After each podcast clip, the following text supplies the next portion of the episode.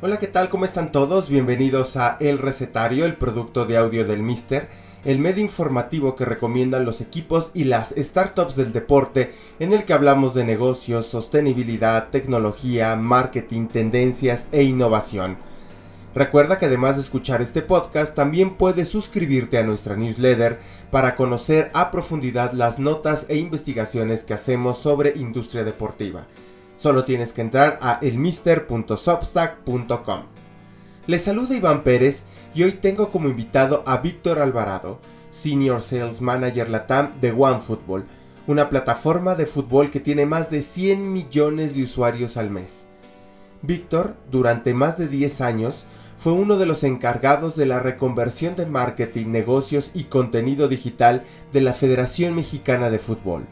Hoy está en Berlín, en Alemania, pero su carrera dentro del deporte comenzó a mediados de los noventas, cuando estuvo involucrado en lo que fue el primer sitio web de Tigres, y entre sus logros fue crear la primera comunidad de fans digitales de un equipo del fútbol mexicano. Es ingeniero en sistemas, pero su pasión por el fútbol y el deseo de vivir de la industria deportiva lo llevó a capacitarse en temas como desarrollo digital, marketing, negocio, producto, fan experience. Hay dos puntos importantes en el camino de Víctor. El primero, la creación de Invicto, una agencia de sport branding. Y el segundo, el desarrollo del proyecto de Únete Fan, un equipo de tercera división que era dirigido por los aficionados a través de Internet. Hoy en el recetario, Víctor y yo platicamos de cómo fue construyendo su camino para llegar, al menos por ahora, hasta Alemania. Cómo era el fútbol digital en los noventas, cómo un emprendimiento le ayudó a abrir las puertas, ¿Por qué lanzarse a la aventura, al vacío o a los retos? Las divisiones de negocio de OneFootball y su crecimiento en América Latina, cuál es la relación de esta plataforma alemana con los equipos del fútbol mexicano y latinoamericano. Víctor, bienvenido al recetario. Comenzamos. Víctor Alvarado, Senior Sales Manager Latam de OneFootball, muchísimas gracias por estar aquí con nosotros en el, en el recetario. Un placer tenerte. Hombre, muchas gracias por la invitación y, muy contento. Soy de los que escuchan eh, eh, y leen tu contenido, entonces estamos muy contentos de estar por acá. Muchísimas gracias, Vic. Y bueno, lo primero que, que siempre nos gusta preguntar es sobre quién es Víctor Alvarado. Yo me acuerdo que, pues, cuando empecé a escribir sobre temas de negocio y de industria, la verdad es que había muy poco. Y de lo muy poco estaba tu blog.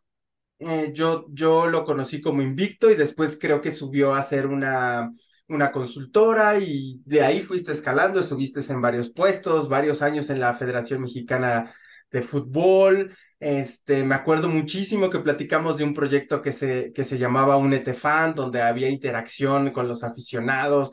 Es decir, has estado en diferentes posiciones pero me gustaría, y ahorita estás en, en OneFootball, sin duda, creo que es la, la plataforma así en mayúsculas de, de, de, contenido de fútbol a nivel global, que, haces, que hace negocio B2B, B2C, pero cuéntanos primero cómo, pues de dónde sale Víctor Alvarado, qué hace un poquito, cuéntanos tu, tu historia, por favor, Vic. Mira, este, eh, ya con algunos años de de pensarlo y reflexionarlo y más ahora que estoy fuera de México. Eh, había una descripción que yo siempre ponía en mis bios de medios sociales o, cuando tenía que poner una descripción, yo siempre ponía que era internetero y futbolero. Pues creo que todavía hoy esa, esa descripción me queda. Eh, soy muy apasionado de la tecnología, de la parte de Internet. O sea, para mí Internet soy, soy hijo de esa revolución de, de la, la, red interconectada de datos, aunque hoy ya la damos por descontada, pues hubo una época que no la teníamos y los que nos tocó vivir, que de repente podías consultar cualquier cosa en cualquier parte del mundo, nos, nos voló la cabeza, ¿no? Yo, yo soy de esa generación y pues soy muy futbolero, o sea, soy muy fan de los deportes, muy fan del fútbol y me toca justo esa intersección. Entonces soy como un hijo de, de ese, si me dices a mí quién es, pues es dentro de la industria de, del deporte y del, del fútbol, soy ese internetero y futbolero. O sea, ¿qué vas a encontrar conmigo? este, además de mucha polémica y mucha, mucha pasión, porque soy muy futbolero, Sí. vas a encontrar conmigo esa parte de estar tratando de entender qué hay de tecnología, qué hay de innovación, qué es lo nuevo y, y pues mucha pasión por el deporte, eso es lo que vas a ¿Cómo, encontrar. cómo llegas, Vic, al, al, al deporte? Estaba revisando un poco tu LinkedIn y ahí ponías que del primer trabajo que estaba fue webmaster de, de Tigres. Y, y resulta curioso porque, porque me parece súper innovador ya para mediados de los 90 y, y ahí pones que bueno, fuiste de los, del, del primer club que creó su, su base de datos a partir de, de correos electrónicos. Y un poco como para dimensionarlo, la verdad es que estás, los newsletters, por ejemplo, que son los que yo hago, que obviamente capturo correos y tal, pues lo venimos, empieza como este boom, este, hace tres, cuatro años, tampoco es mucho, ¿no? Y tú te adelantaste, pues, ¿qué te gusta? ¿15 años? Es decir, empezaste a mirar esta parte de la captura de data como algo relevante. Cuéntanos un poco ¿Cómo fue que te fuiste metiendo al deporte y en qué momento dijiste, sí, pues creo que de aquí voy a vivir?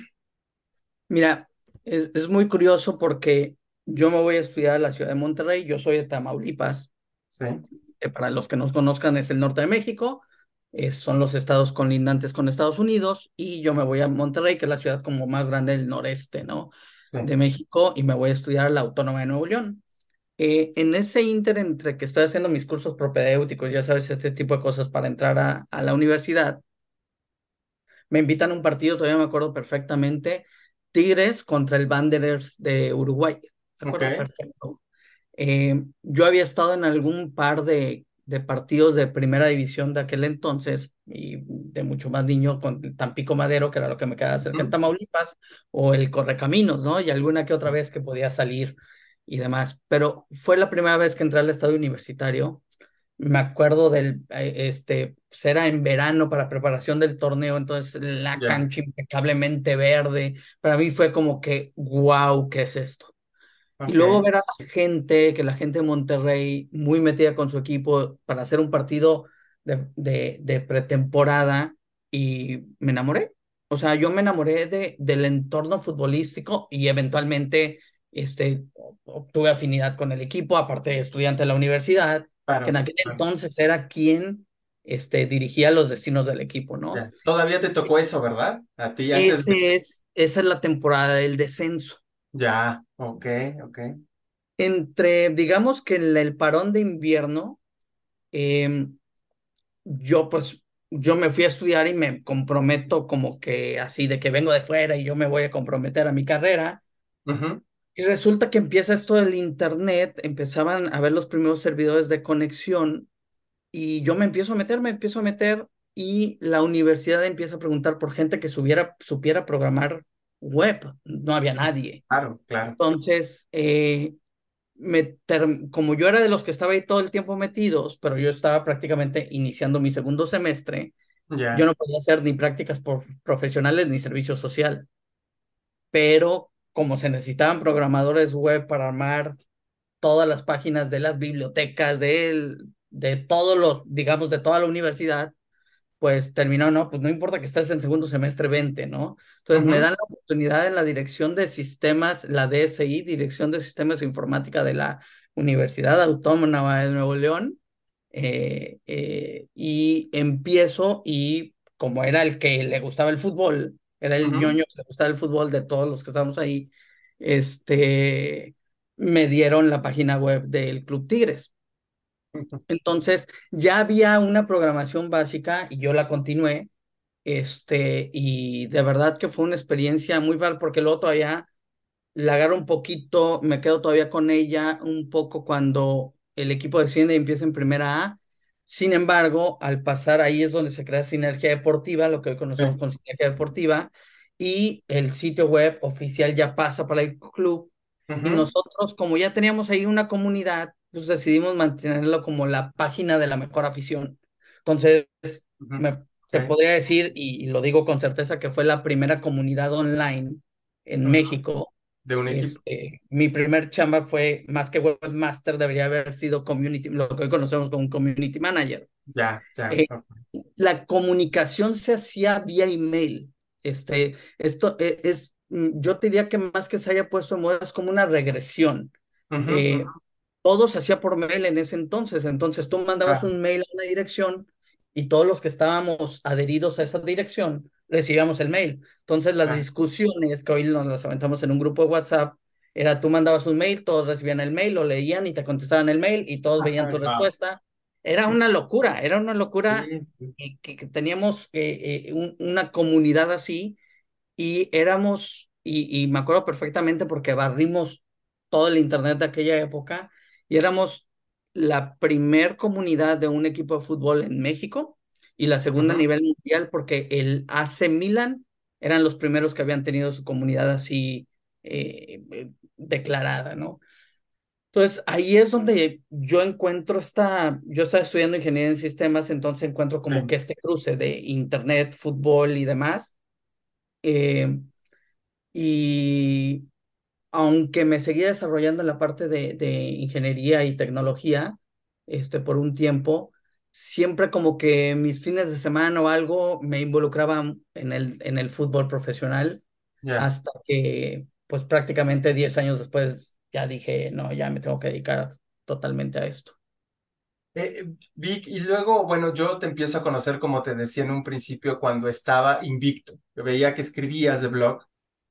Y de las primeras cosas justo que me sorprendió es que me decías, oye, pues es que yo este, estudié ingeniería, ¿no? Dije, ay, caray, pues escribes súper bien y eres súper claro para, para entender, ¿no? El, el, el negocio. Había muy poquitos, la verdad es que pues yo me acuerdo que en ese entonces, cuando escribía mis notas, todavía estaba en El Economista, pues consultaba a ti, en su momento cuando estaba en Morelia, este, Javier Salinas, o sea, no había muchos, la verdad.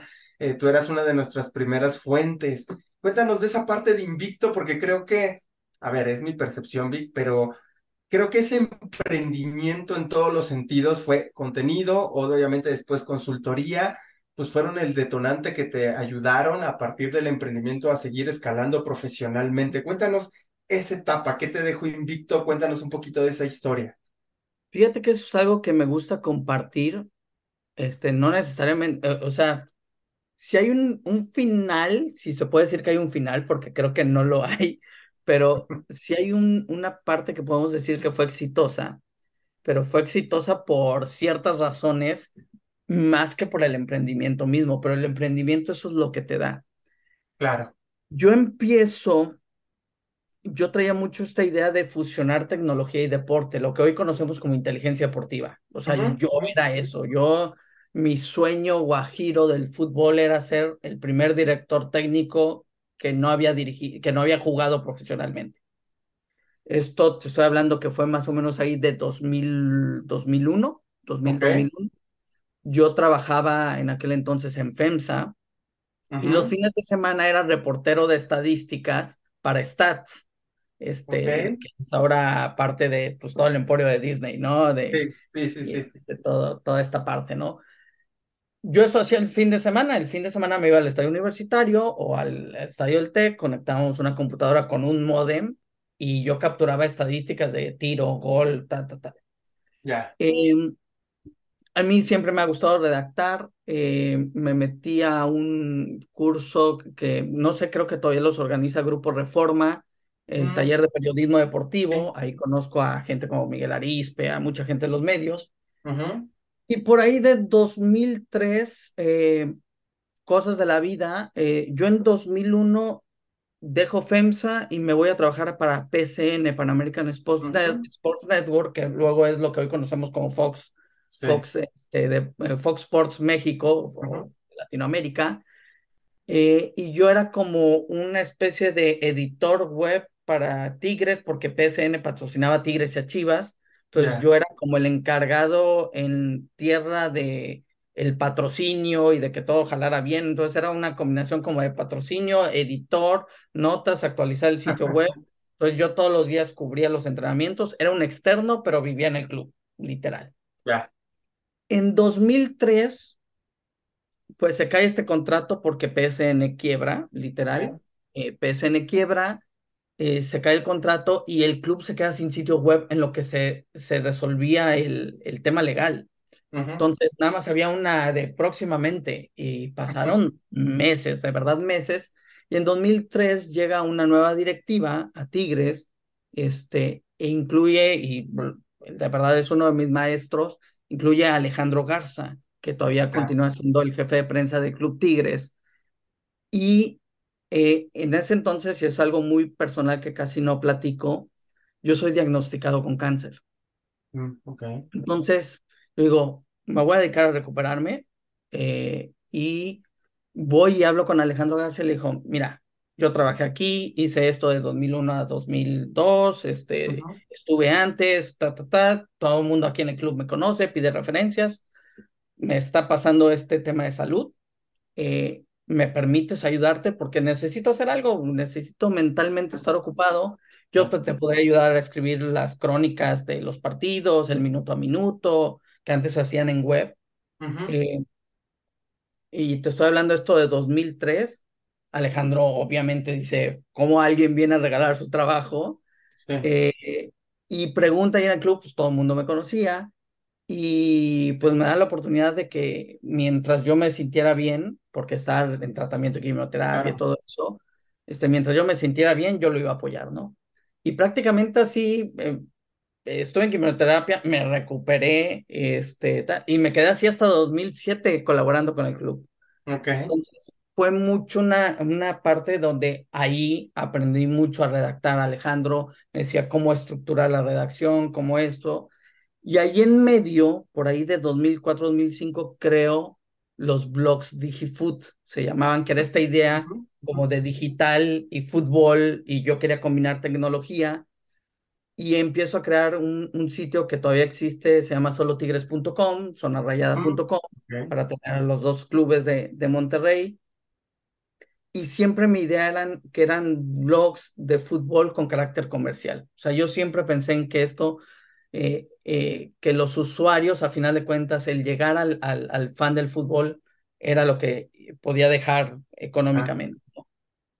Eh, la verdad es que nunca pude monetizarlos, estoy hablando de 2005, eh, fue muy complicado monetizarlos y yo aparte decido renunciar a los trabajos que tenía este, y decido emprender como Digifood, que es el primer emprendimiento, digifood.com. Yo lo que intenté hacer fue vender servicios de tecnología deportiva. Yo estaba haciendo mi curso de director técnico, este, ya tenía ahí un par de cosas, eh, analicé partidos, tácticamente para directores técnicos, este, o me pedían escautear a los jugadores de menos de 23 años y entregaba listas. Eh, eh, me volví scout, por decirlo así. Pero me fue bien difícil que me contrataran porque en aquel entonces los cuerpos técnicos era, este es mi cuerpo técnico y nadie más entra. De por sí todavía este, hay un poco de, mucho de celo y de cuidado. Sí, sobre todo en la TAM, ¿no? Creo que eso. Exactamente, pero pero tiene mucho sentido porque, pues, a final de cuentas estás compitiendo, entonces también dices, pues, eh, mis ventajas competitivas, pues, son del 1 al 2%, las tengo que cuidar mucho. Entonces, cuando lo empiezo a entender, por allá de 2007, 2008, digo, de esto no voy a vivir. Entonces, eh, coincido con eh, una persona muy importante en mi vida, que es Emilio Herrera, y creamos Invicto que él traía el proyecto NetFan.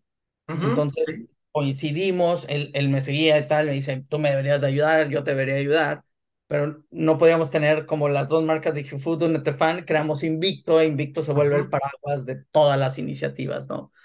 Eh, quitamos toda la parte de inteligencia deportiva, lo que teníamos lo pusimos al servicio del club en aquel entonces de tercera división, pero nos quedamos con toda la parte de fans y todo, y creamos Invicto, que era una como agencia no de sports marketing, sino de sports branding. Eh, ahí es donde empezamos a meter todo eso. Okay. Y es lo que me tira a mí, y eso es algo muy importante que, que sí me gusta comentar, que estas personas que aparecen en mi vida son bien importantes. Algunas con mucho más impacto que otras, pero son, son claves y son bien importantes. En un, en un principio, Alejandro Garza, que me da toda esta parte de, de redacción que me ayuda luego a tener y estar escribiendo, eh, en el Inter conozco a Rogelio Roa, que venía regresando junto a Toño Rosique de ser los primeros mexicanos en estudiar el, el máster en Football Industries en Liverpool. Eh, y Rogelio es el que me dice, Vic, los patrocinios, la parte comercial, donde te estás yendo no es, no es, no es. ok. Este, y un día le hago caso. Un día digo, tiene razón, o sea, esto no va a dar. Eh, o sea, me equivoqué de época, por decirlo así. Sí, pues totalmente. después Claro, total, las tema. comunidades lo son todo, ¿no?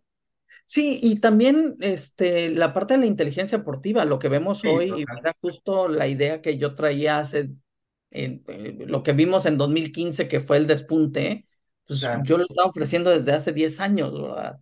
claro, Eh, claro. a veces es cuestión de timing, a veces la innovación también, o el querer ahí, eh, a veces los Innovar, mercados no están listos, y claro, eso, eso es una gran lección que, que tuve.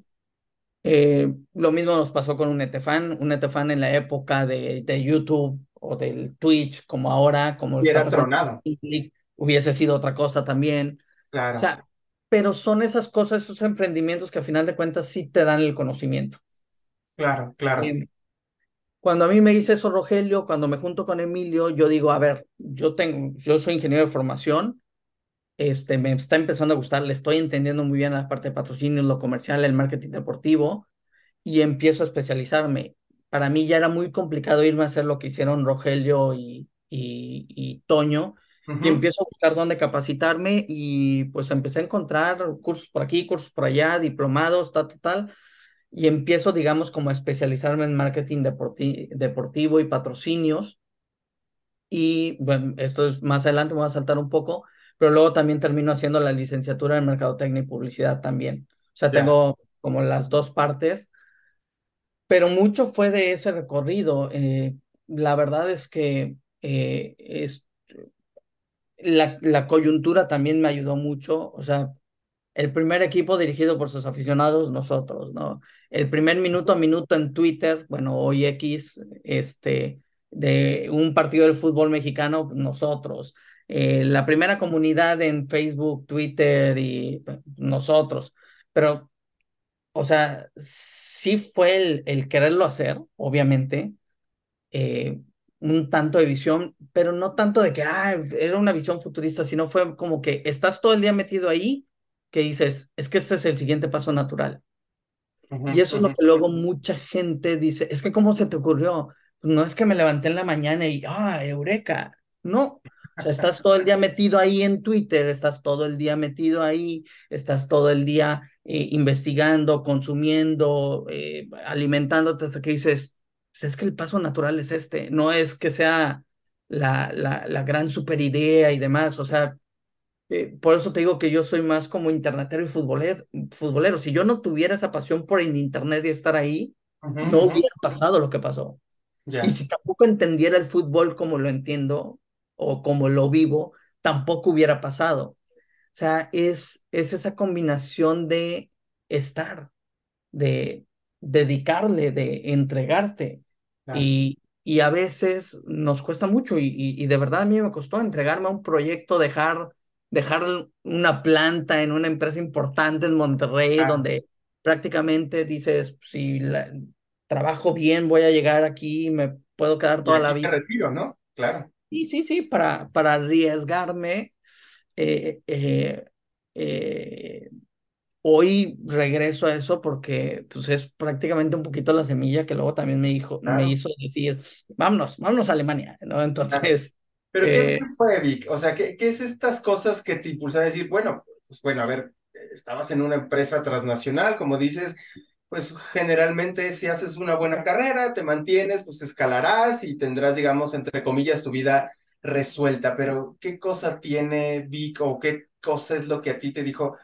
Uf, me suelto, ¿no? Es decir, siento que cuando uno emprende, digo que yo tengo pocos años haciéndolo, pues es que, pues sí, en algún momento te quieres agarrar de algo, pero no, hay que soltarse y, pues bueno, pasión, Ok, pasión, o sea, no, o sea, no tienes idea de lo que me encanta el fútbol. O sea, a mí el fútbol, o sea, ¿por qué no fui, a ver, lo jugué y jugué claro. bien, pero nunca para pensar de que, ay, me voy a probar un equipo tampoco. pero ver lo que provoca, lo que me hace sentir, o sea, no. O sea, conozco mucha gente, muchos directivos, muchas personas que han llegado al fútbol y no le entienden. Y no le entienden porque tiene una parte muy irracional. Y esa parte muy irracional la tienes que vivir. Ya, claro, sí. No vas a poder, poder conectar nunca. No hay, no hay campaña de marketing, no hay investigación de mercado. De verdad, no la hay. Que te pueda descifrar la irracionalidad que hay detrás de todo esto. Claro, sí, sí, hay mucho de eso. La Entonces, pasión. a ver, obviamente, ya hablando en términos de negocio, pues, hay, hay formas, hay métodos, hay procesos, hay procedimientos, sí, pero hay- o sea, los tienes que poner al servicio de la irracionalidad. Es, es, es la lógica, el raciocinio eh, para explotar, si cabe la palabra, lo irracional.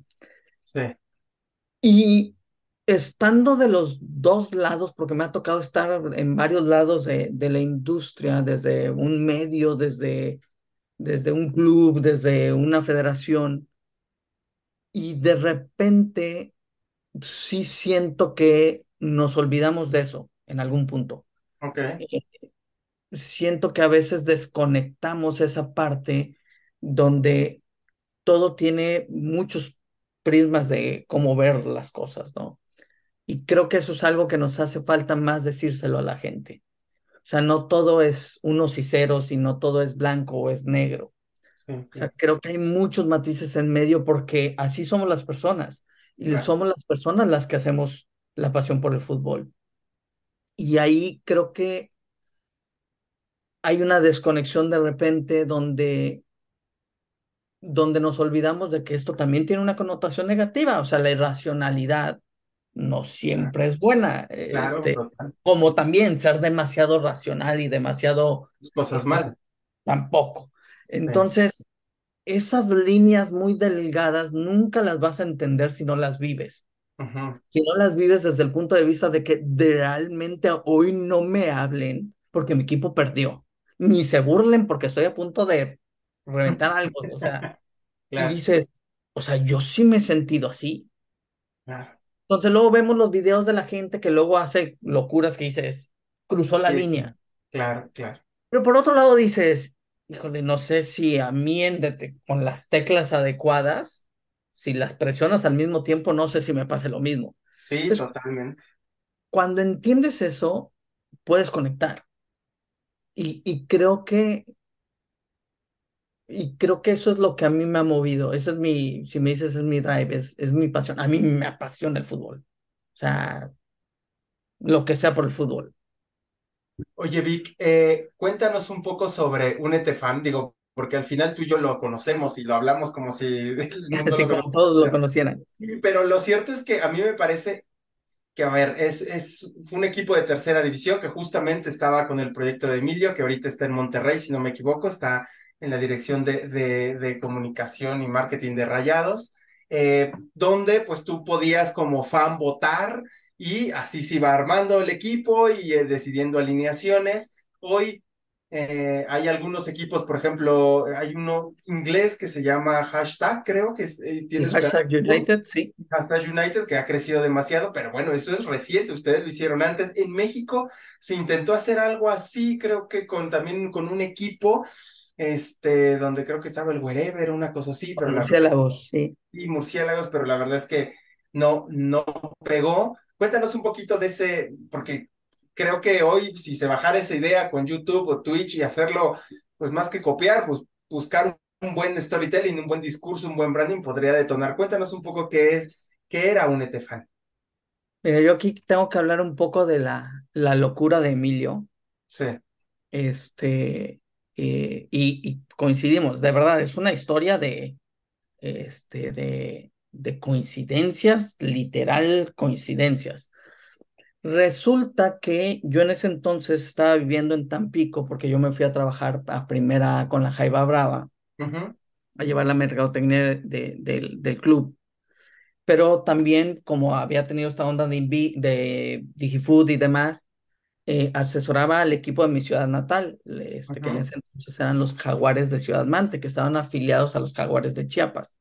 Una empresa que se volvió muy grande en Ciudad Mante, que incluso llegó a patrocinar el uniforme de los Jaguares de Chiapas. Era una empresa, una ciudad muy pequeña que este, tenía presencia en el fútbol y los conocí porque este, eh, eh, coincidimos en Cruyff Institute con estos directivos este, yo le dije, yo soy de Ciudad Mante, entonces empiezo a, a, ser como el consultor de ellos, ¿no? Entonces yo cada 15 días iba a los partidos, hablaba con el DT, veía cómo estaba la parte de, de, de promoción del equipo, que fuera, que fuera construyendo marca, ¿no? Resulta que juegan un partido, un Netefan, Alianza Un Netefan, contra Jaguares de Mante. O sea, el proyecto ya lo había echado a andar Emilio. Ajá pero este, cuando termina el partido, voy y lo entrevisto para mi blog, ese que leía. Lo entrevisto, este, y me dice, no sabes cuánto tiempo he esperado para poder platicar contigo. Y yo, ¿y qué pasa? Y platicamos, bueno, pues regresa a Monterrey, yo voy a ir en tantos días, este, nos buscamos y echamos ya la platicada, ¿no? Entonces, yo voy para Monterrey, todavía no había hablado con Emilio y estaba en casa con uno de mis socios de aquella época y pues nos fuimos a echar unos tacos en la noche, que es muy normal en Monterrey, de carne asada. Entonces voy hacia los tacos y de verdad, o sea, yo iba caminando así y Emilio venía así. no me jodas. nos topamos, de, de, verdad, esta historia es real. Eh, nos sentamos, yo me eché mis tacos, él, él ya había cenado, entonces, y terminamos de platicar. Eh, y nace esta idea de crear Invicto, que Invicto la idea era que fuera una especie de, no agencia de sports marketing porque no queríamos hacer eso, y más porque teníamos amigos que, que ya estaban en eso como Rogelio y demás. Nosotros lo que queríamos era crear como productos, porque, y sigue siendo todavía un problema en México, todavía a pesar de que han pasado casi 20 años, donde las marcas no tienen dónde activar sus patrocinios. O sea, tienen que ir a redes sociales o los mismos clubes y están dando soluciones, pero no es tan fácil activar el patrocinio todavía. Entonces, lo que nosotros hacíamos es, ok, vamos a crear un torneo de fútbol, ven y patrocínalo, ven y activa tu patrocinio aquí, porque es un torneo donde juegan los aficionados de Tigres contra los de Rayados y se juega previo al clásico. Activa tus beneficios del clásico aquí, antes. Hicimos una carrera este, de Tigres y Rayados al mismo tiempo, 5K, este, y te estoy hablando de 2010, 2011. Eh, empezamos a hacer todo ese tipo de cosas y él trae el proyecto de un Etefan. Entonces DigiFood le provee la inteligencia deportiva al club y la idea es que le empezamos a meter la tecnología para que la gente pudiera votar por quiénes van a salir a jugar.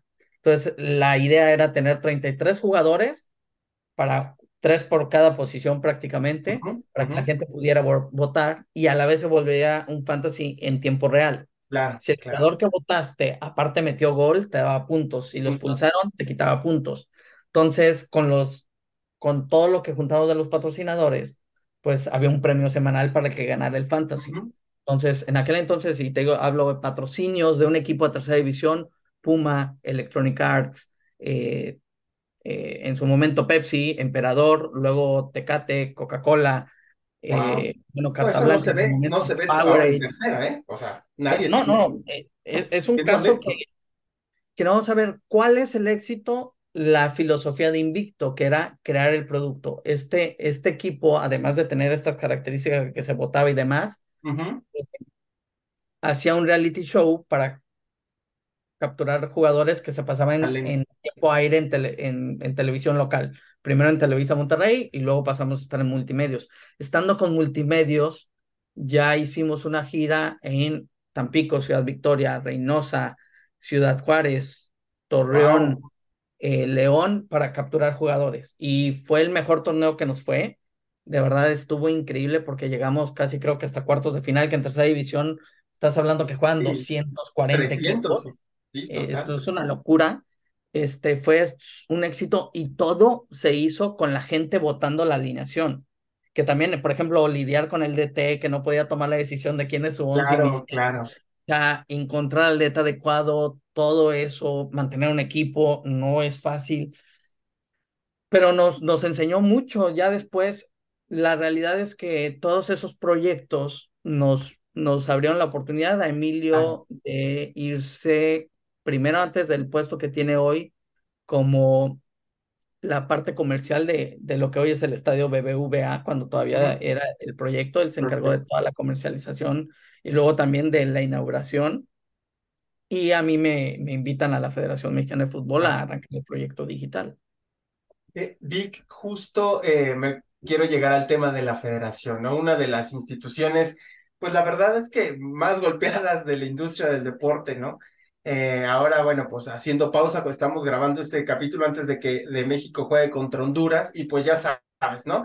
Ya todo el mundo está diciendo hay que romper el proceso, ¿no? O sea, es una institución súper polémica, eh, pero más allá de, de, digamos, toda esta parte que se habla en los medios y tal, a mí me gustaría que me compartieras qué aprendiste en ese proceso de estar en una, pues bueno, hay que decirlo, la institución eh, o la, la, compañía deportiva o la, institución, como se le pueda llamar, más importante que tiene el producto deportivo más importante que es selección mexicana. ¿Qué lecciones te llevó ahí y cómo se maneja la presión, eh, cómo se maneja el hate, cómo se maneja eh, pues todas estas cosas que uno no ve y que también hacen daño a las instituciones, ¿no? Cuéntame un poquito sobre estas lecciones de estar, si no me equivoco, 10 años en la federación de 2011 a 2021. Sí. A ver, primero que nada tengo que decir que estoy muy agradecido con la vida y con la experiencia que tuve ahí. A final de cuentas, bien lo dices, creo que es el producto deportivo más importante de México. Siempre estaré agradecido con las personas que me dieron la confianza. Primero Javier Salinas, que fue quien me invita al proyecto. Eh, y luego quienes, aparte luego me apoyaron y me impulsaron a que, a que pudiera estar ahí tanto tiempo como Raúl Pérez y, luego Diego Suinaga y pues mucha gente que, que eh, estuvo alrededor de, de mí que, que, que, me ayudó mucho y la verdad es que para mí es una experiencia que pues después de 10 años se fue, vuelve parte muy importante de tu vida, ¿no? Sí, claro. A ver, es el status quo. O sea, ya cuando, o sea, también hoy tengo una visión, ya después de dos años, eh, tengo una visión distinta y aparte fuera del país. Sí, claro. De, de repente dices, wow, ¿qué está pasando? O sea, este, no recuerdo que fuera tan agresivo todo el tema, que, que sí lo era, pero, pero, pero bueno, también eso es como un signo de los tiempos, ¿no? También no nada más sucede con el fútbol, está sucediendo con la política, está sucediendo con otras sí, cosas. Total. A ver, pero, pero hay algo que hay que entender. O sea, a final de cuentas, una federación deportiva, y también sucede acá en Europa, es el status quo, es, es el gobierno, es el gobierno corporativo de algo. Y al ser el gobierno corporativo de algo, es el status quo y siempre va a haber corrientes antisistema. Claro. Entonces, ese, eso siempre va a existir. Eh, es bien difícil, es bien difícil que una institución de gobierno de cualquier nivel, de cualquier naturaleza tenga una imagen súper positiva. O sea, quizás el COI y más o menos, es por los valores olímpicos y todo, y de repente tiene sus roces, quizás puede estar ahí, pero pues, la FIFA, la UEFA, la Federación Española, o sea, la que digas está, siempre tiene su golpeteo, ¿no? Totalmente. Este, lo mismo pasa con las ligas, o sea, a final de cuentas, los gobiernos corporativos se exponen a eso. Y es lo mismo que pasa también con, con los gobiernos de los países, ¿no? Es, es, hay una corriente siempre antisistema y que debe ser normal.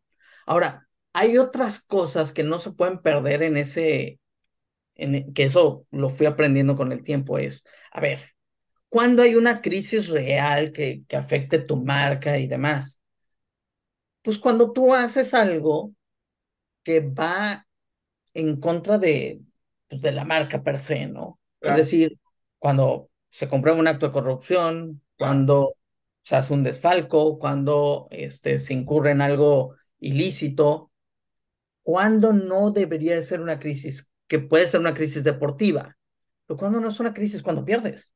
Porque en el fútbol, y por eso te digo que es bien importante entender la naturaleza del deporte, ganas, pierdes y empatas. O sea, tú sales a un partido y puede pasar esas tres cosas. Por más superior que seas, por más, puede pasar. A ver, no nos debería de pasar a veces, pero pasa. Entonces, Tú, siempre debes de salir a la cancha pensando desde el punto de vista afuera que cualquier cosa puede pasar. Si tú estuvieras muy seguro del resultado, ¿para qué vas a ver un partido? Claro. Lo vas a ver porque quieres ver el, el, resultado del partido. Entonces, eh, lo que fui aprendiendo es que la gente, cuando pierdes, se va a expresar y tienes que dejarla. Pero el, el deporte tiene esa capacidad de renovación que para lo malo y para lo bueno, pues no te puedes quejar de lo malo cuando disfrutas lo bueno. Es decir, oye, nos fue muy mal en Qatar. Bueno, sí, pero ahora tenemos la ilusión porque viene el 2026 y nos renovamos y ahí va, porque, porque la vida sigue. Claro, sí. Entonces, en esa ida de que, bueno, nos vamos a recuperar rápido de este mal, de, este trago amargo, pues también cuando vuelva a llegar otro trancazo, también así llega todo lo negativo. Entonces, así como te recuperas, pues también vuelves y también... sí creo que nos falta... Eh, esta palabra es complicada, no sé si es educar, pero creo que tenemos que informar mejor. Ya. y, y, hablo en todo sentido, eh, no, no, no me quiero, no lo quiero, digo, más en el deporte, pero sí, sí de repente eh, hay, hay cosas eh, que no ayudan, y lo, dijiste ahorita, pero pues ahí están, y así son, ahora sí como, así es, es lo que te tocó. ¿Cómo lidiar con eso? tiene que ver mucho con esta sensibilidad. Eh, a, ver, a mí me tocó lidiar con el 7-0 en redes. ya de broma después decíamos que le íbamos a pagar terapia a los community managers que les tocó estar enfrente, porque llegó un momento que les tuve que decir, oigan, no es contra ustedes, o sea, el mensaje no es contra ti porque realmente estaban devastados. O sea, a ver, no fueron los únicos que estaban devastados con el 7-0, lo, estábamos también nosotros. A ver, no hay mejor negocio que un club que gane, no hay mejor negocio que un equipo que gane. O sea, todos queremos ganar. A veces no se da y a veces pasan estas cosas como el 7-0 pasa lo que pasó la semana pasada, ¿no? De, de, de Honduras.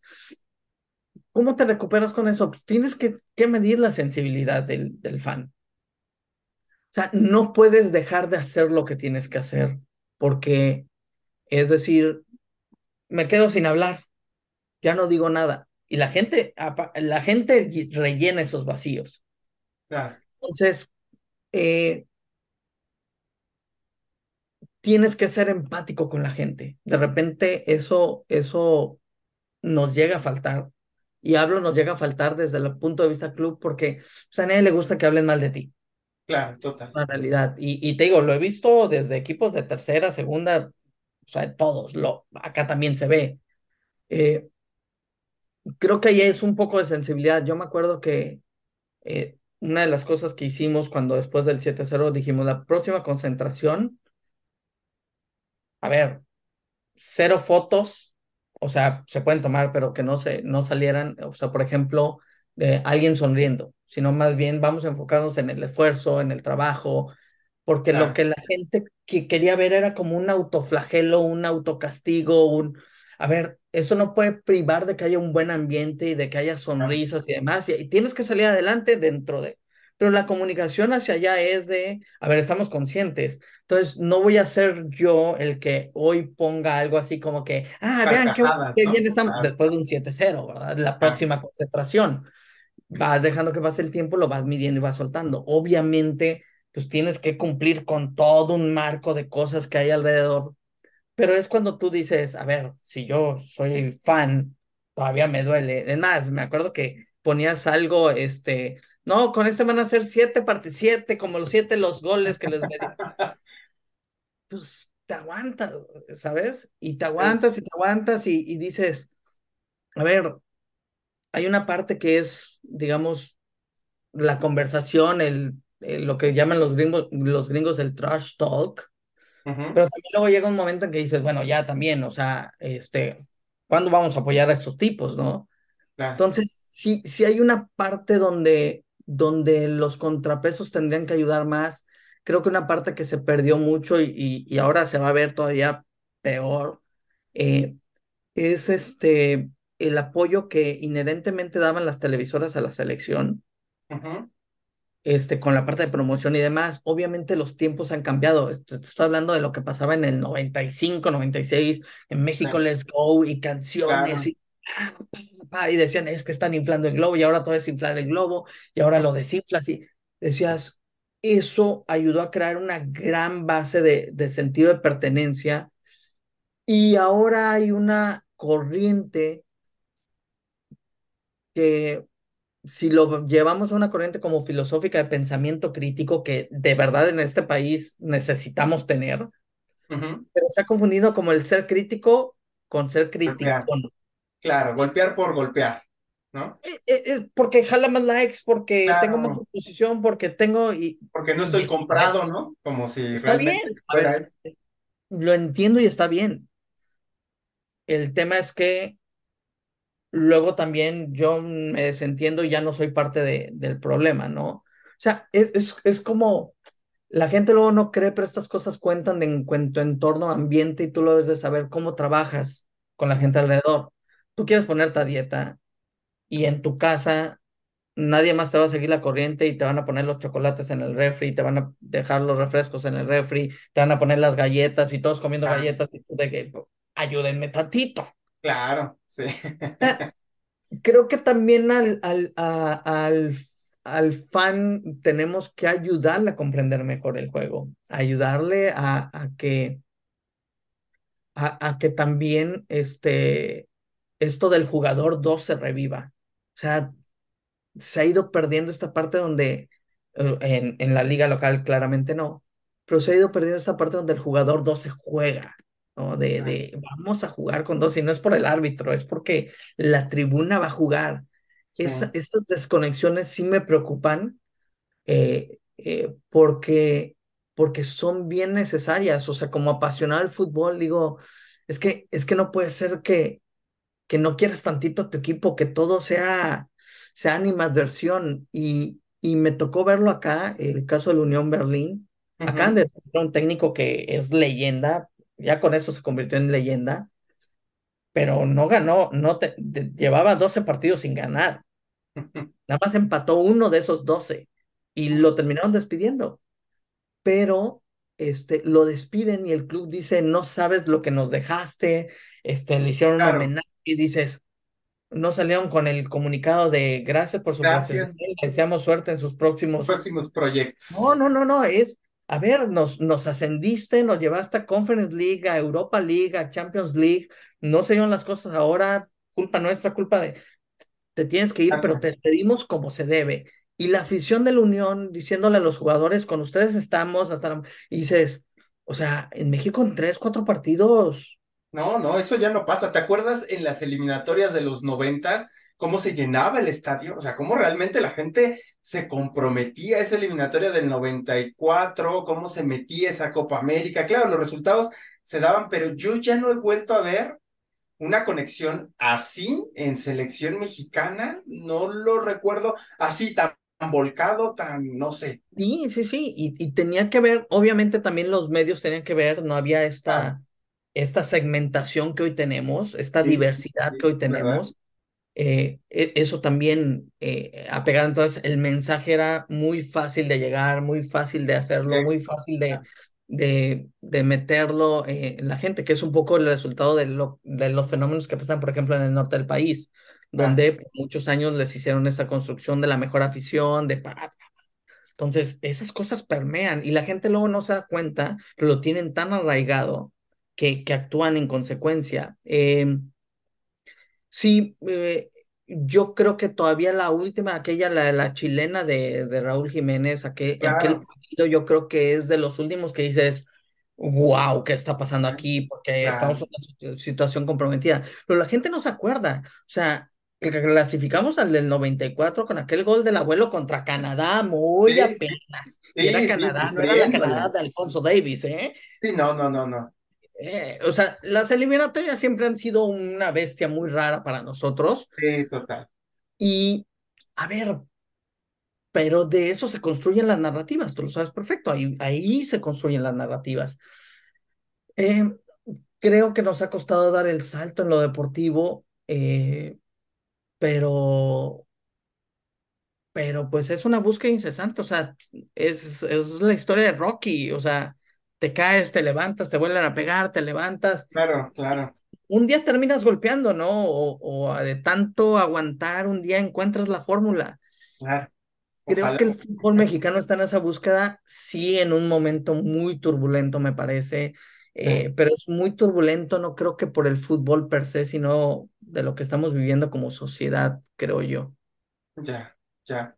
Oye, Vic, y luego llegas a Alemania. ¿Cómo se da ese paso que, pues bueno, prácticamente yo, yo pienso, ¿verdad? Desde, desde mi trinchera es, a ver, ya después de Federación, la verdad es que yo creo que pudiste haber conseguido el trabajo que se te antojara en, en, México y a lo mejor irte a otro club y desarrollar otras cosas. Y decides salir de esta, creo que, comodidad de vivir en México para irte sí a una plataforma muy importante como es OneFootball. Ahorita hablaremos un poquito más de eso, pero pues es como que otra vez, ¿no? O sea, ¿qué, qué- otra vez qué fue lo que te motivó a decir, pues va, me aviento, me voy fuera de mi calle, más me llevo, ahora no me voy solo, me voy con mi familia. Cuéntame. Fue un salto de fe, Ok, a veces no, no, no voy a mentir, este, yo, yo digo que acá estamos jugando de visitante. O sea, si alguna vez me he acercado a lo que es jugar, no sé, una eliminatoria en, en Centroamérica, es esto. ok, Este, sí, sí. A ver, ¿qué pasó? En septiembre del 2021 termina mi ciclo en la federación. sí, Eh, la verdad es que no sé, o sea, cómo, cómo funcionan las cosas, o sea, fue todo muy rápido. Cuando empiezo a, a medio ver qué voy a hacer, pues empiezo a contactar gente y contacto a Hussein Forzán. Eh, digo, oye, pues pasó eso, ya no estoy en la federación, concluyó mi ciclo, este, nada más para que estés enterado. Qué bueno que me avisas porque traigo un proyecto, vente, te lo voy a platicar. Eh, a las tres semanas de haber salido de la federación, yo ya tenía un acuerdo de palabra con Hussein para empezar. Pues prácticamente ni pasado un mes, yo ya estaba en lo que hoy se conoce como High Sport, que es el canal de televisión. Me tocó y tuve la fortuna y la confianza de Hussein, que es otra persona que también ahora la pongo en la lista de estas personas que he nombrado, este, porque no se lo pensó dos veces, me dijo, te vienes ya, yo, espérate, pues, quisiera descansar tantito y demás. No, no, no, necesitamos empezar ya porque este es un proyecto. No había logo, no había nombre, no había nada. Este, y, y estoy muy satisfecho de, de la plataforma de marca que se construyó, que pues obviamente ya ha ido evolucionando y demás. Eh, era era lógico que pasara porque todavía no sabíamos cómo se iba a desarrollar. Eso sucede prácticamente en octubre, pero como yo todavía estaba en este punto de que yo no sabía qué iba a hacer y no sabía que iba a empezar con Hussein, pues yo mandé mi currículum por todos lados y me actualicé ujú, mi LinkedIn y demás. Empezando las primeras semanas que empecé con Hussein, me escribieron y me dicen, oye, ¿te gustaría aplicar? Hay una posición en OneFootball y creemos que ta, ta, ta. Y yo, pues, ah, claro, ¿por qué no? Me acuerdo con Hussein, y esto, esto lo voy a decir al aire, me acuerdo con Hussein, era eh, que yo no me iba a ir de ahí eh, por un club, porque dice, no vaya a venir un club y luego, luego te quieras ir y me dejes. Le dije, no, la única forma en que yo me vaya es que venga algo del extranjero. O sea, porque ya, ya llevaba tiempo con esa Ok, espinita. ok, Para mí, eh, Qatar 2022 iba a ser como el momento, el punto en el que iba yo a decir, ok, así, ¿qué sigue para mí? Ya, Después de más de 10 años decía, bueno, a lo mejor puede ser un momento de replantearte, aunque venga el Mundial en casa, este, que a final de cuentas el Mundial en casa más bien se encarga la FIFA de, de, Claro, de sí, la FIFA es la que organiza todo. Exacto, entonces yo decía, bueno, ¿qué, qué quiero hacer, no? Entonces mi, mi tema era el 2022, se dio en 2021, ni Ujú, modo, este, y siempre había traído esa idea de el extranjero. Básicamente, un mexicano extranjero piensas en Estados Unidos como tu primer punto, ¿no? Eh, y yo había pensado en Estados Unidos, pero me hablan de esta oportunidad en Alemania. Y digo, pues, a ver, no pierdo nada con aplicar, sirve que entiendo cómo estoy en el mercado, bla, bla. Ok. Los alemanes para esto de los procesos son muy de procesos. Entonces, tengo mi, una entrevista con lo, lo que llamaríamos en México recursos humanos. eh, y me dicen, ah, pues podrías encajar, nos gusta tu perfil, bla, bla. Te encontramos en LinkedIn y ah, hemos investigado y creemos que, que podrías venir, ¿no? Eh, y yo, ah, bueno, ¿quieres continuar con el proceso? yo, sí, sí, vamos a continuar. Ah, yo veía muy lejano que, este, menos porque no hablo nada alemán, ¿no? Eh, llega noviembre, otra entrevista ya con la persona a la que en teoría le tendría que reportar. Sí. O, otra entrevista, pero que era que más como un test que te hacen. Eh, luego te ponen como resuelve este problema y a ver cómo lo resuelves. Ajá. Y luego en diciembre, por ahí de la segunda semana de diciembre, eh, me piden que haga una entrevista con lo que iba a ser mi equipo. Y yo, era la primera vez que me tocaba algo así, estuvo muy interesante porque eh, los que iban a ser mi equipo me empezaron a preguntar cosas sobre mí y demás, y ellos iban a dar su feedback, es algo que a mí se me hacía como, sí, sí. Oh, qué loco, ¿no? Claro, es bueno eso.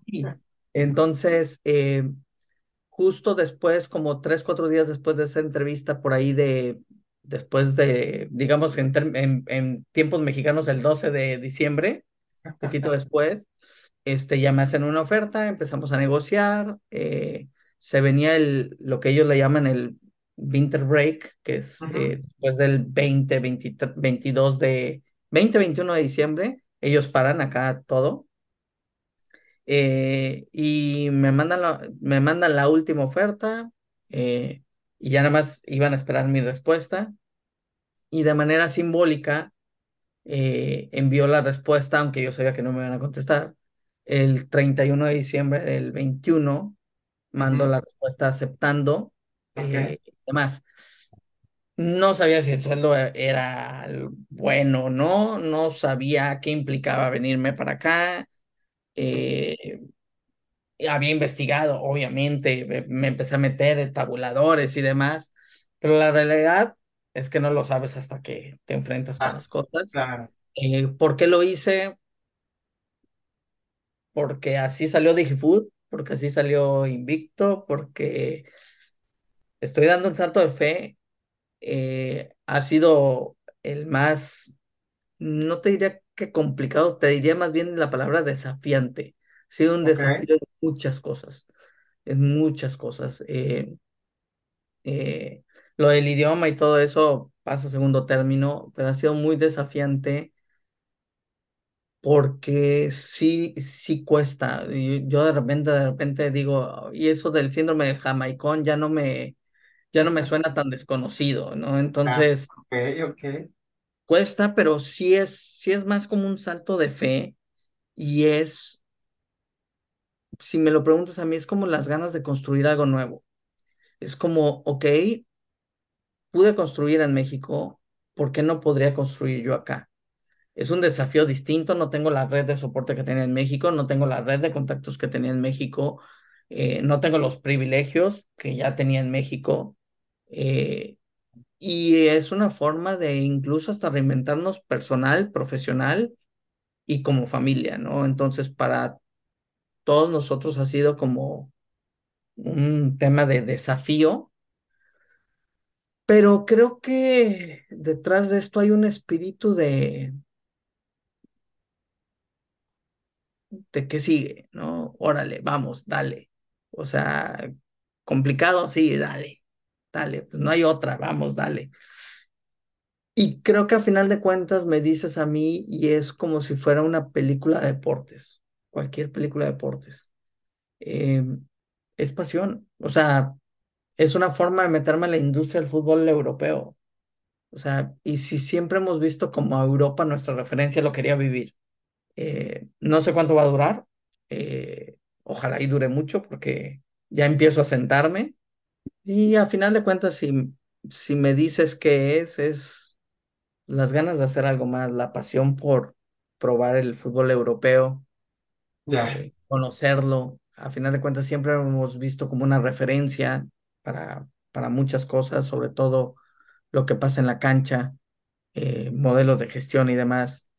Es un salto de fe desafiante para todos, para todos, para toda mi familia, desafiante en lo personal, profesional, pero de alguna forma OneFootball ha sido la puerta de entrada al fútbol europeo. ¿Hasta dónde va a llegar? No sé. Este, eh, pero pues estoy trabajando en eso. A ver hasta dónde llega. Oye, Vic, ayúdanos a entender la dimensión de OneFootball. Digo, los que escuchan este podcast son gente que está en la industria, pero también estudiantes y tal, ¿no? Eh, estaba leyendo que tienen 100 millones de usuarios al mes. Este es una plataforma que hace eh, B2B and, and, B2C. Cuéntanos un poquito para dimensionar lo que, cómo se han construido, porque además tienen relaciones con más de 100, de 100 clubes alrededor del mundo. Cuéntame un poquito y después lo que has hecho y digamos cuáles son estos insights que me puedes compartir que has eh, sumado a una plataforma tan, pues, eh, más bien es global, pues. Sí, mira, OneFootball, obviamente yo también cuando, cuando recibo la invitación, yo ya había tenido contacto con ellos porque digamos que el lanzamiento de la aplicación, que principalmente OneFootball es una aplicación, es un Sí. poquito más que eso, pero Claro. la forma en que la gente lo reconoce es con una app. Eh, el- digamos que el lanzamiento de la app en México se realiza con eh, de la mano del patrocinio de Corona, que Ya. es patrocinador y ha sido patrocinador por muchos años de la selección de México. Entonces, digamos que por la parte que nosotros traíamos de digital en la, en la federación, nos juntamos con Corona para ayudarles con este lanzamiento, ¿no? Entonces, yo Ujú. conozco prácticamente OneFootball desde 2000, no me acuerdo si fue por ahí de 2014 a 2015 que se hizo esto, Ok. más o menos ahí fue. Fue mi primer contacto con OneFootball, entonces ya los conocía, ¿no? Em, la dimensión es que es un proyecto muy grande, lleva muchos años en el mercado, prácticamente es una empresa que nació en 2005, 2006, Sí. más o menos cuando yo empiezo con DigiFood y, e Ok, Invicto. ok, ujú. Eh, y es, eh, obviamente es una empresa alemana con usos y costumbres alemanas, y de ahí se empieza a desarrollar, ¿no? Em, hacen al- les ha empezado, les empieza a ir también que hacen algunas adquisiciones. Había una empresa que a lo mejor seguramente te acuerdas que se llama Dugout. Ah, sí, claro. OneFootball adquiere y ahí es donde eh, se vuelve copropiedad de 13 clubes y federaciones que digamos que son parte de los socios accionistas de la empresa, ¿no? Este, clubes como el Chelsea, el Arsenal o Sí, la sí. Federación Brasileña, ¿no? Entonces, eh, digamos que es un poquito el journey de OneFootball. OneFootball es una multiplataforma de fútbol. El diferencial de nosotros es que, o nuestro mantra es que queremos acercar como nadie a los aficionados al fútbol. Obviamente el servicio más básico que, que la gente por la cual nos consume es por los live scores, ¿no? De saber qué está pasando con mi equipo en tiempo real porque no puedo ver el partido. Pero a toda esa plataforma se le ha construido una serie de, de cosas alrededor que tienen que ver con las noticias. O sea, no nada más te enteras del live score. O sea, tú puedes decir, yo voy a seguir a la selección de México cuando, cuando descargas el app, pero también puedes decir, quiero saber todas las noticias de Guillermo Ochoa o de Ujú. Santiago Jiménez. Entonces tú los pones con tus jugadores favoritos y cuando hay alguna noticia sobre ellos, te va a alertar que hay una noticia sobre ellos. O de Mbappé, o Claro. de Messi, o de cualquier jugador del mundo. Entonces ya no nada más está el live score, las estadísticas y toda esta parte numérica, sino también está la parte de noticias, donde lo que hicimos fue crear como un network donde tenemos diferentes publishers que nos mandan, digamos, nos mandan sus noticias, ¿no? Y aparece que son ellos, ¿no? Eh, entonces tenemos, digamos, como un network que nosotros es donde distribuimos también parte de nuestro contenido. Sí. Generamos contenido propio, pero también traemos contenido para que esté todo el fútbol cubierto, ¿no? Claro. Eh, y después empezamos mucho con el tema de OTT, que esto es muy interesante porque a pesar de que la oferta en México, pero es un poco más por las características de México y cómo están cedidos los derechos, en México puedes ver algunas ligas Sí, sí, este, he gratis dentro de. OneFootball, pero no son ligas que nos interesan mucho en México. Entonces, Sí, sí, sí. no, por, ej- por ejemplo, en Brasil tenemos la Bundesliga. Ah. Si tú estás en Brasil y descargas OneFootball, puedes ver la Bundesliga totalmente gratis, incluso la segunda, la dos Bundesliga o la segunda división Sí. de Alemania, las puedes ver gratis. Y en, y en otros países ves, ves también estos contenidos gratis.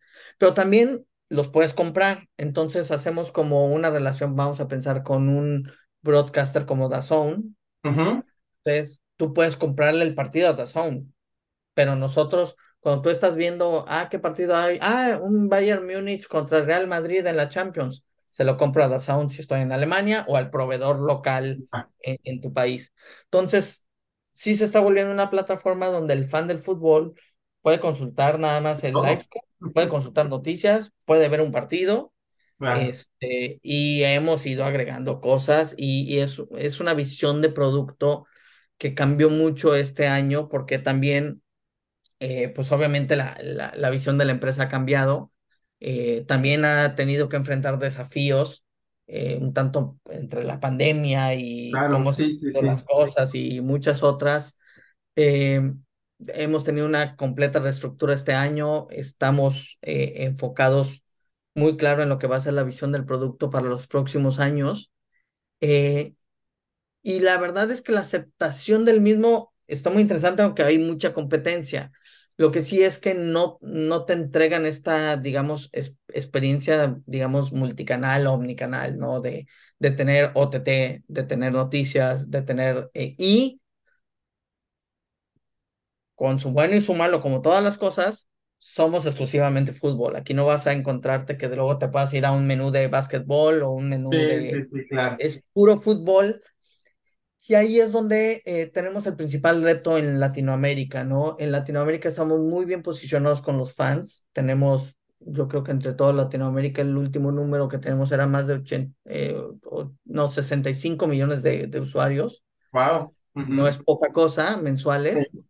Eh, eh, digo, no se compara con los medios sociales, si, si lo ves en perspectiva. No, pero bueno, 65 millones, digo, a veces uno ya habla en millones en redes sociales y ya nos parece poco, pero a mí 65, pues se me hace un, un frío. Lo interesante aquí es que para que alguien sea un usuario activo tuvo que haber descargado el app, Claro. registrarse, es decir, decir, ok, yo le voy, yo soy de México, le voy a, voy, quiero seguir estas selecciones, quiero seguir estos equipos. Ese proceso, digamos, de onboarding, este, o el famoso opt-in, Sí. eh, que se hace, pues ya nos da mucha información del usuario. Entonces, estás hablando de que tenemos una audiencia, eh, si me dices a mí, la mejor audiencia del fútbol, porque es un fan del fútbol que quiere estar informado, porque si no, no la descargas. Claro, total. Entonces, si lo pones en perspectiva con otro tipo de medios donde hay todo tipo de información, no sabes si tu mensaje como marca, cuando quieres conectar con esa audiencia, se diluye entre la variedad de cosas. Porque, por ejemplo, un Claro. influencer. Un influencer puede ser de fútbol, pero habla de otros temas. Entonces, Claro. no toda su audiencia es de fútbol. Así. O un sitio deportivo que cubre otros deportes, no toda su audiencia es de fútbol. Entonces, ahí los patrocinadores tienen una gran oportunidad, pero en México todavía no damos el, el salto. En México y en Latinoamérica en general, en Brasil lo empezamos a ver un poco más, donde las mismas empresas que patrocinan el deporte se comuniquen muy bien entre su parte de patrocinios, con la parte de marketing, con la parte de comunicación, con su parte de medios Ok, siempre se queda algo en el camino y lo viví mucho en Federación Mexicana de Fútbol, que los de ok. patrocinios querían hacer cosas para realmente activar su patrocinio y obviamente Ujú. que todo el retorno de inversión que requiere, pero luego cuando tienes que pasar por todo el proceso de bajada de marketing hasta que llegue una campaña de medios, solamente era cuando había eh, una big promo o una cosa muy grande o cuando se, se acercaba el mundial. Entonces, si es un patrocinio de cuatro años, que solamente explotas uno o dos, o sea, es, o sea, Claro.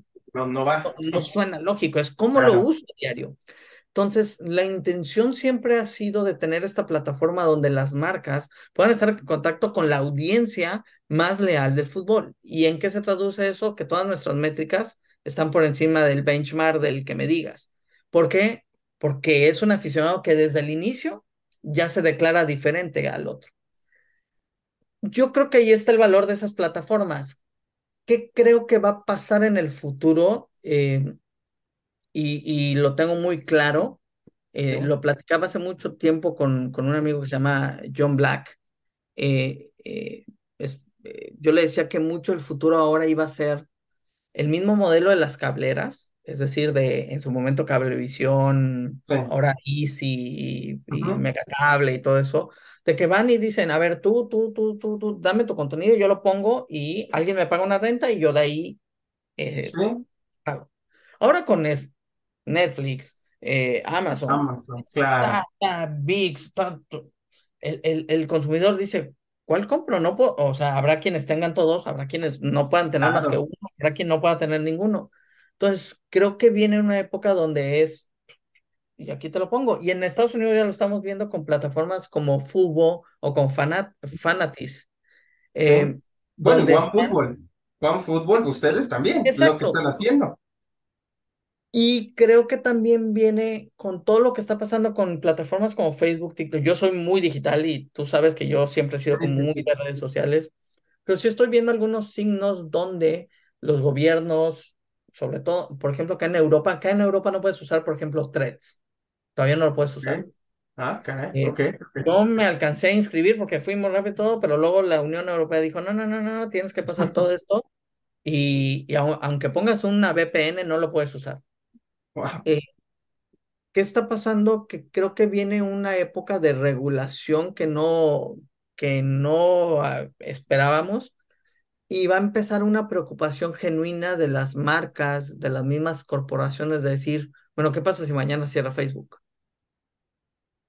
¿Qué pasa si mañana me cierran TikTok? Porque, por ejemplo, acá en Europa se hablaba de que iban a prohibir, prohibir TikTok, al menos en los teléfonos que fueran de empresas o del gobierno. O sea, imagínate todo lo que es, todo, el número de descargas que se tienen que anular. Entonces, las empresas empiezan a preguntar eso, bueno, ¿qué va a pasar si? Entonces creo que viene una regresión, así como hablamos del newsletter, a la plataforma propia. O sea, creo que en unos años tu sitio web va a volver a ser valioso como era en 2005. Wow, Qué oh, ese es un insight súper relevante, ¿no? Porque hoy pues los sitios web... no, a ver, creo que puede llegar a pasar si se siguen endureciendo estas reglas. Ahora, no van a morir. Hay mucha masa crítica que hay que ir por ella y tal, pero creo que ahora mucho del esfuerzo va a ser cómo te llevo a mi plataforma propia, porque también ahí es donde yo puedo adquirir data e inteligencia, porque la inteligencia de Facebook se queda en Facebook. Entonces, en el momento que yo no pueda acceder a eso, yo pierdo todo. Es como a un, a un Instagramer o a un TikTokero, un TikToker mañana le tumben la cuenta, se queda sin, nada. Prácticamente su, su activo, su digital asset es eso y volverlo a construir pues, le, le va a costar. Entonces, como no eres propietario de eso y cada vez empieza a notar más que no eres propietario. Y total sí empieza a ver como un, y ya empieza a ver, por eso están reviviendo los newsletters con la fuerza que tienes. Es algo que yo controlo, yo sé quién lo abrió, lo abrió, cuántos lo abrieron, qué rebotó, qué... Tengo los datos, ¿no? Exactamente. Los correos. Este, Y eso es lo que te va a dar valor.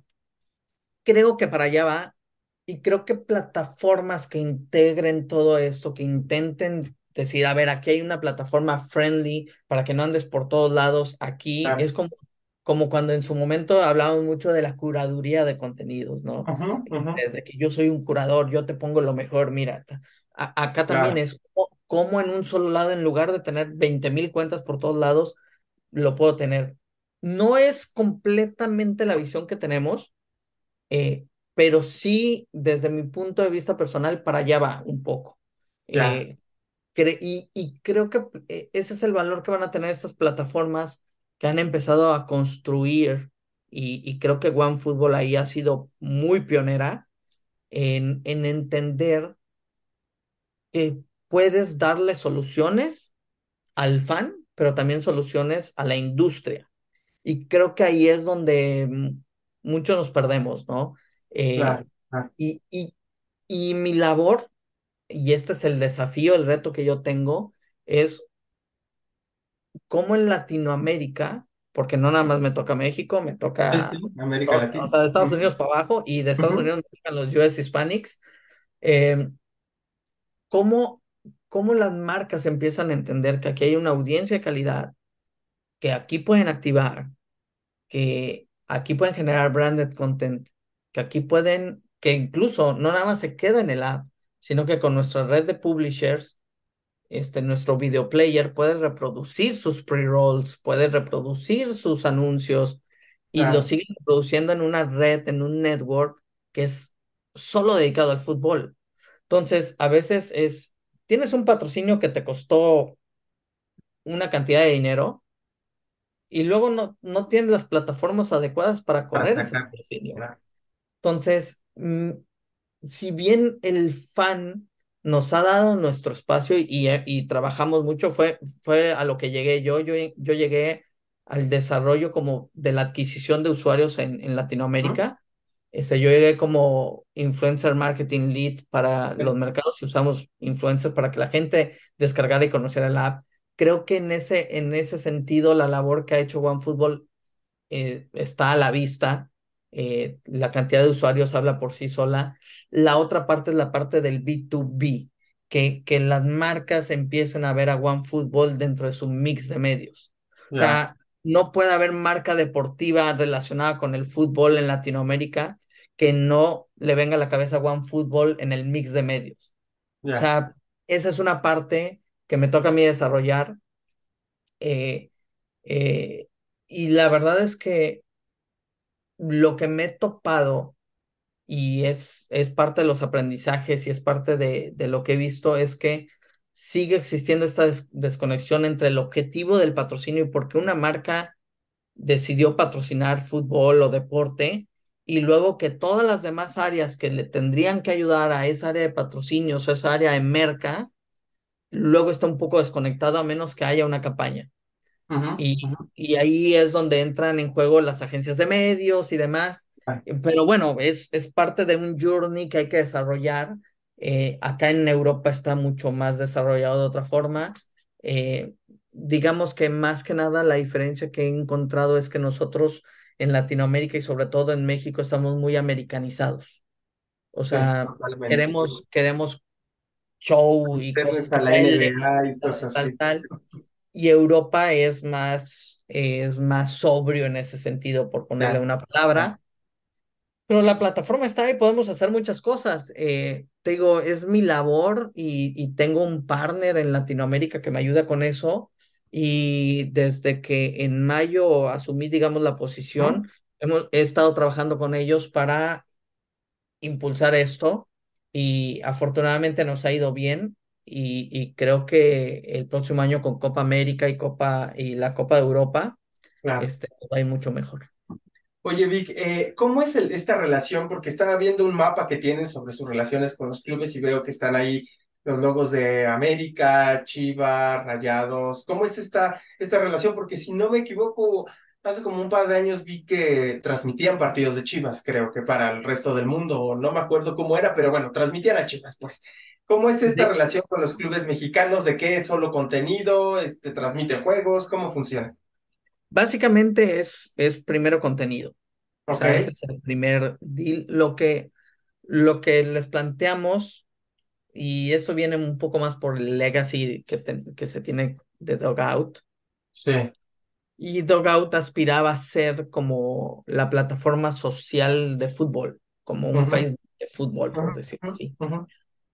Obviamente esto ha ido evolucionando, lo adquiere OneFootball y realmente ahora lo que decimos es, a ver, tú sacas tu contenido a YouTube, tú sacas tu contenido a X, tú sacas tu contenido a Instagram. Eh, pero ¿por qué si acá hay fans que, de, a ver, declararon que te siguen, ¿por qué no tienes tu perfil con nosotros? Un perfil verificado, es, es como abrir tu cuenta en, en Instagram, pero acá.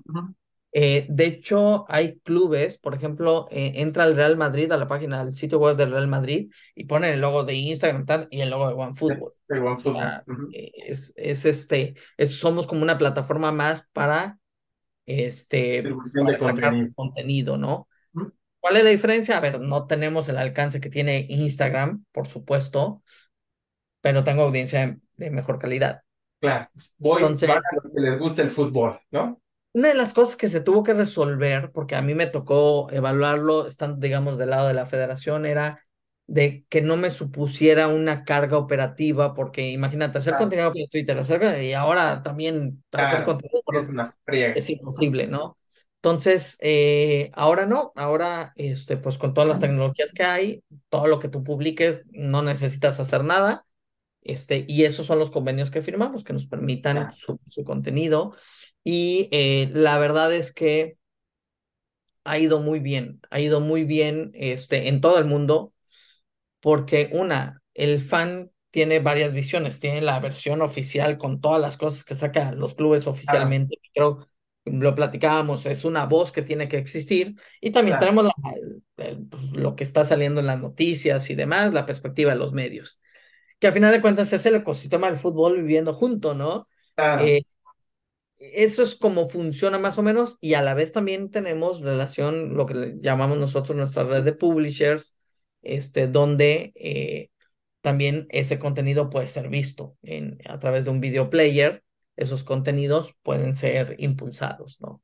Y también le ayudamos de alguna forma a los clubes, que eso es otra parte interesante que creo que en el futuro va a empezar a tomar eh, relevancia o sea, es una forma también de descubrir este, otros clubes que nos claro, descubren. sí, Eh, eh, es como cuando com- eh, el, el caso típico de Panini, que te aprenden los jugadores de, que no conocías y que sabes hasta sí, de qué equipo claro. son, porque ves su perfil. También cuando te empiezas a topar con eso y demás. O sea, yo cuando llegué acá, ahorita no tenemos los derechos, pero tenemos los derechos de Liga MX en Europa la verdad es que yo, me- yo era el único enfermito que se levantaba a las 2 de la mañana a ver un pues sí, partido, ¿no? Este, pero, eh, pero también es una forma también de ayudar y colaborar con la internacionalización de los clubes, ¿no? Por ejemplo, total. eh, tocó ayudar y trabajar con el Bayern Múnich ahora que fue la femenil Sí, sí, sí, Entonces, ayudar a hacer un setup con influencers en México y demás. Lo mismo hicimos con Leverkusen y se le hace toda la cobertura, ¿no? Eh, y pues es una forma como de ir descubriendo nuevos canales, por ejemplo, para equipos europeos de internacionalización, ¿no?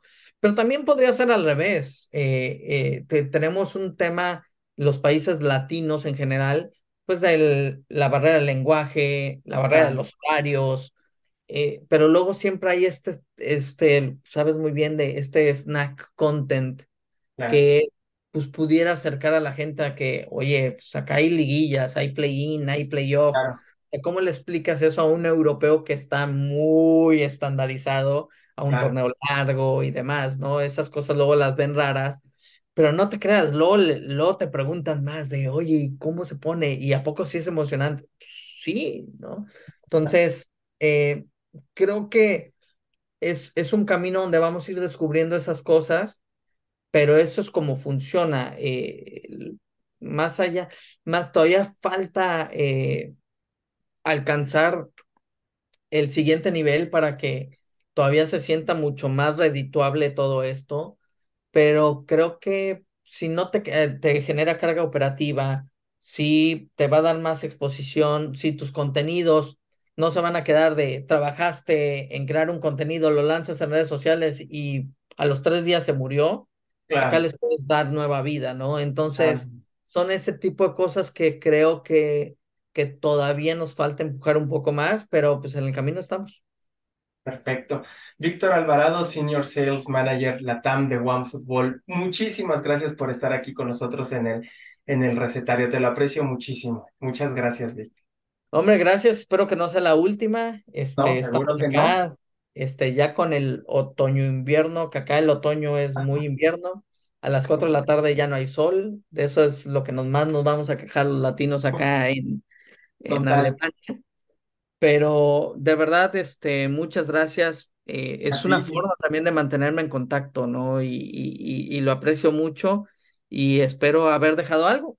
No, este, seguro, no, vi que eres yo creo que uno de los líderes de la industria y pues más allá de eso, eres mexicano y, y creo que, que tienes muchas cosas que decir y te aseguro que no va a ser la última vez, estaremos ahí pensando este, cómo puedes participar, cómo podemos colaborar más. Te lo aprecio de verdad muchísimo, Vic, y eres, eres, este, pues eres una historia de inspiración para la industria deportiva en América Latina. Te lo aprecio muchísimo. Hombre, muchas gracias y acá te espero para la Euro.